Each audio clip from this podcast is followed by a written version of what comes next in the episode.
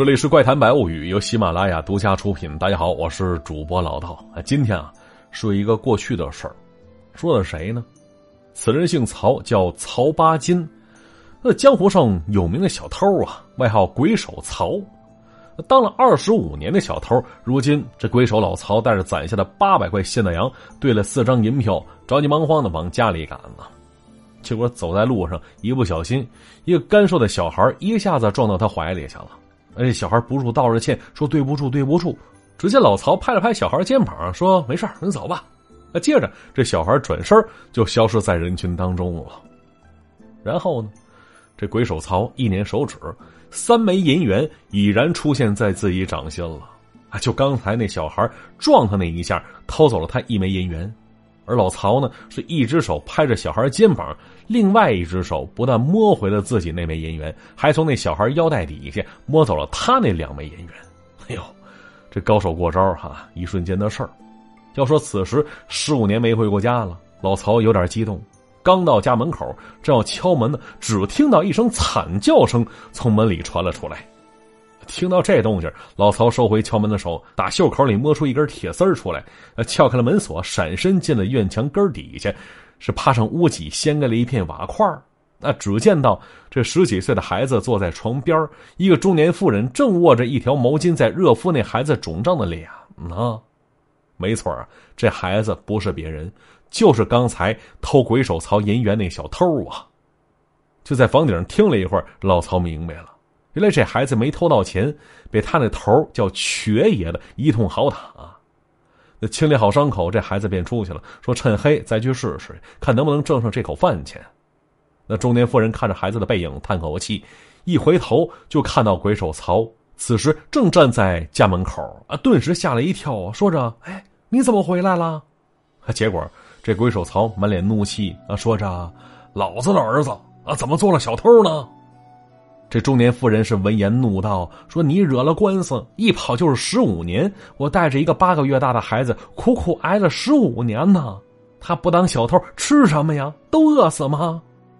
那一听这话，这老曹梗着脖子吼着说：“说我走的时候给你们留了一百块大洋呢。”但是这中年妇人说了：“说那些现大洋啊，早就不知道被谁偷走了。”老曹听完就沉默不语，半晌问了一句：“说自己孩子叫什么呀？”那妇人说了：“说这孩子随我姓，姓陈，叫陈来，来回的来。”这老曹呆立在门口，一跺脚，再次出了门去，说头也不回的扎进夜色当中了。那在三天之后清晨时分，在城北破庙门前香炉上被人插了四支香，但没点燃，是三长一短，自右向左依次排开。没错，插香的就是老曹。很快，这江湖上传出风声了。说有人要在青石镇拔香洗手，退出江湖。依这行的规矩，说取东西容易，守东西难呢。那成名的小偷想洗手不干，哎，必须守住一样东西七天。那在这七天时间里，想寻仇的仇家，可以去偷去骗去。要守的东西被人拿走了，要杀要剐是悉听尊便。那如果能守得住七天不丢的话，从此之后任何人不得寻仇报复。啊，此人与江湖之事。再无半分瓜葛了。那接着第二天时，就看插香的香炉旁边多了六个炭笔写的字儿：“黄金甲聚宝章。”没错，这是鬼手曹的仇家留下的。那意思是，这鬼手曹必须守住古玩店聚宝章的镇店之宝黄金甲七天才行啊。那如若守住了，这恩怨一笔勾销；那守不住的话，嘿，哪怕这仇家要鬼手曹的命，那他也得给呀。要说，就这七天时间，从第一天到第六天，啊，都是风平浪静的。啊，结果呢，到了第六天晚上，这老曹扮作乞丐的模样，守在聚宝章的店门旁。啊，接着一个一瘸一拐的身影，撑着把雨伞走到他跟前儿，问了一句：“曹八金，还认得我吗？”老曹闻言抬头一看，正对上那张伞下的脸了，啊，惊讶了一下，说着：“啊，你是胡牙子。”要说呀，这江湖规矩，最下等的小贼称作六子，掌管三十个六子的叫牙子啊，掌管三十个牙子叫把头。啊，结果那瘸腿撑伞的人说了：“牙子，那可是十五年前的事儿了。我现在做了把头，那江湖上都叫我瘸爷，你晓得是为什么吗？听完这话，这老曹缓缓摇了摇头。啊，那瘸腿汉子说了：“，那十五年前呢，你在我手下做六子，有一天晚上，你撬了聚宝章的锁，被巡夜伙计抓了个正着，你扛不住毒打，把老子给咬了出来。那就在你后半夜爬墙出来那天，我被警察局抓了进去了，在耗子里关了三个来月，在里边折了一条腿。”听完这话，这老曹射声的说：“。”我对不住你，哼，对不住。从耗子里出来之后，我这四处找你呀。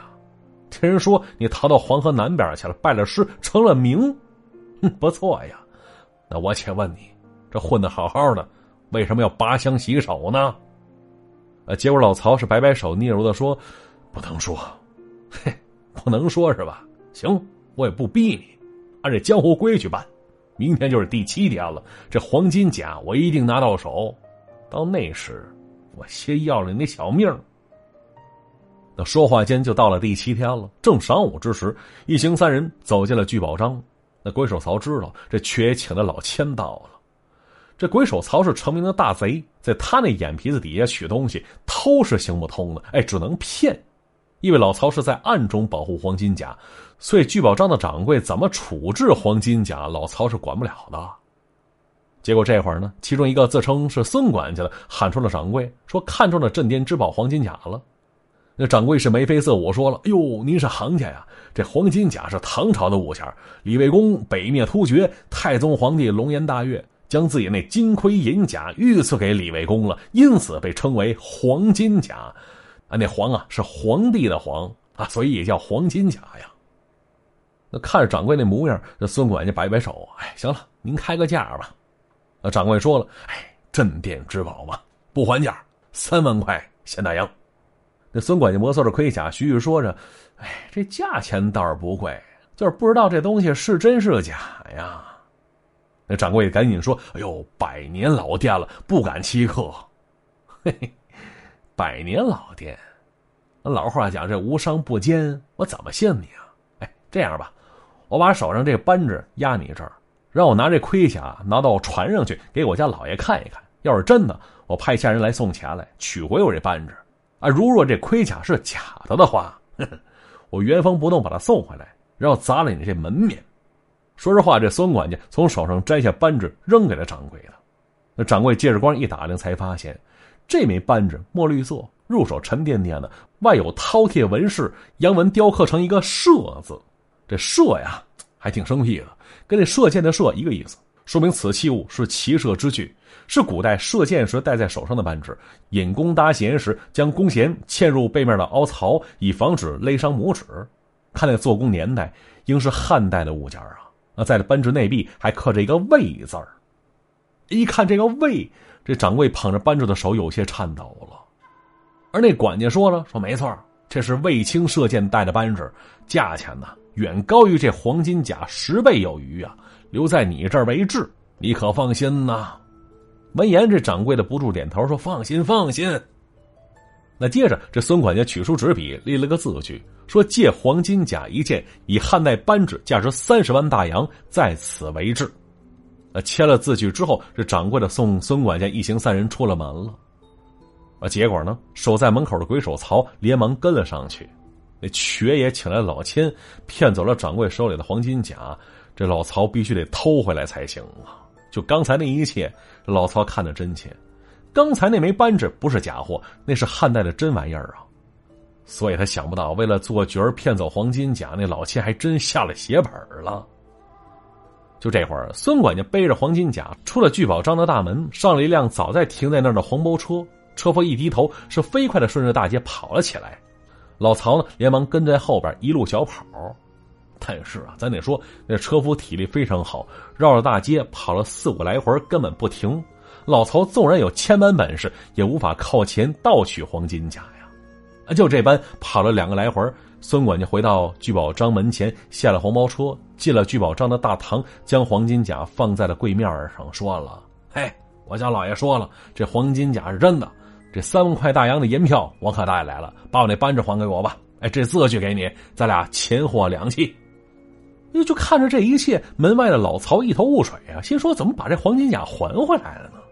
啊！结果这时，只听到扑通一声，聚宝庄的掌柜一下子跪倒在地了，说着：“哎呦，孙管家呀，实在对不住，那枚扳指被贼给偷了。”那一听偷了，这孙管家大喊一声，而那掌柜呢，带着哭腔说了：“说就在刚才来了一波客人，人来人往的，明明戴在手上的物件，不知怎么的。”那就没了。一听之下，那孙管家不干了，立刻嚷嚷要报官。而那掌柜的一把抱住孙管家的大腿：“孙爷爷呀，字据在您手上，打起官司来，我是稳输啊，三十万大洋啊，我就是倾家荡产，十辈子也赔不起呀。要不您看这样，这黄金甲我就送您了，这店面我也赔给您了。您大人不计小人过，放我一马如何呀？”，只见那孙管家思索一阵儿，说着：“嗨，也罢了。”看你也不容易，这黄金甲我就收下了啊，且不与你计较了。赶紧把房契给我，收拾东西滚蛋。听到这儿，躲在门外的老曹立刻就明白了，知道自己是中计了。那就在自己跟着黄包车跑的时候，那缺爷手底下小偷已然偷走了扳指了。那随后，这孙管家回来拿着字据讹诈，这掌柜被逼无奈，这才将黄金甲送给了孙管家呀。没错，此时这老曹是已然输了。要说这会儿，风低云响，骤雨将至，那瘸爷早早撑着伞，冷冷的看着身前低着脑袋、咬着腮帮子的鬼手曹，问了一句：“曹八戒，你服是不服啊？”这老曹缓缓说了个“服”字儿，而瘸爷呢是一字一句又说着：“江湖人，规矩大过天。十五年前你害我缺了一条腿，那现在连本带利，我要你两只手。”不过分吧？说实话，这瘸一把将匕首扔到鬼手曹身前了。只见这老曹摆了摆手，接着是一声闷哼，直接把右手手筋挑断了。呃，接着将匕首叼在嘴里，正要去挑左手呢，只听这瘸高喊了一声：“慢着，左手先留着吧，我让手底下那些伢子跟六子搬住香之后在这儿集合，我得让他们瞧瞧，这个就是出卖我的下场。”啊！结果这时话音未落呢，只听扑通一声，这鬼手老曹是直接跪倒在缺爷跟前了。啊，缺爷，命我都能给你，但是求您别让你手下六子看到我，行吗？那缺爷没明白为什么呀？那接着这老曹抬起头，死死看着缺爷：“你有所不知，那陈来是我儿子呀。”这缺爷疑惑的说：“你拔香洗手就是为了这个？”缺爷，我做了二十五年的贼，我知道这不是好路数。我不想我儿子也做贼，当老子的得给儿子立个样啊！就此时，大雨落下，鬼手曹的血被雨水冲了一地呀。沉默半晌，这缺爷叹了口气：“行了，你走吧，一只手够了，利息我就不要了。”那老曹没明白，这缺爷眨了眨有些干涩的眼睛。向鬼手曹摆了摆手，说：“他呀，也有个八岁的儿子，所以老曹的心思，他全都明白。”那接着，这老曹爬起身子，踉跄的走了。从那一刻起，这江湖里再没了神头鬼手曹的消息了。啊，只是那第二天说，江湖传言，这老曹守住了黄金甲七天，无人到得了，是功成身退，是自此退出江湖了。话说同一天，那陈来那小子缩着膀子在码头徘徊着，就看到前面走来一个客商，正准备假装撞上去，结果突然之间一只手直接搭住了他那肩膀了。那陈来想挣脱，大人喊着：“你干什么？你谁呀？”结果那人说了：“不许再当溜子了。”陈来不服气：“你管我呢？老子都没管我。”那人笑了笑：“你认识你老子吗？”那结果那陈来摇头：“我不认得，我老子就干这个，不干这个能干啥呀？”那接着，那汉子说了：“不认得，老子我今天就让你认识认识。”说完，那汉子伸出左手，一巴掌直接抽在那陈来脖梗子上了。接着是指着踉踉跄跄的陈来，大声说着：“记住我这张脸，我就是你老子，我叫曹八金，在外边漂泊了十来年了，现如今在这码头上做挑夫，凭着一膀子力气吃饭。你老子我是挑夫，不是贼。打今儿起，你得答应我三件事第一个。”不能再当六子。二一个，老子给你挣钱，明天读书去。三一个，从今往后你要姓曹，叫曹来。这三件事儿，但凡有一件做不到的话，老子我打折你的腿。哎，听着这些话，这陈来一时间没反应过来，大脑是一片空白，只是晕晕乎乎跟着曹八金向家走了过去呀。那恍惚间，这陈来看着这个不知从哪儿冒出来的亲爹，发现这个爹啊，右手垂在肘下，似乎一直在不停的颤抖着呢。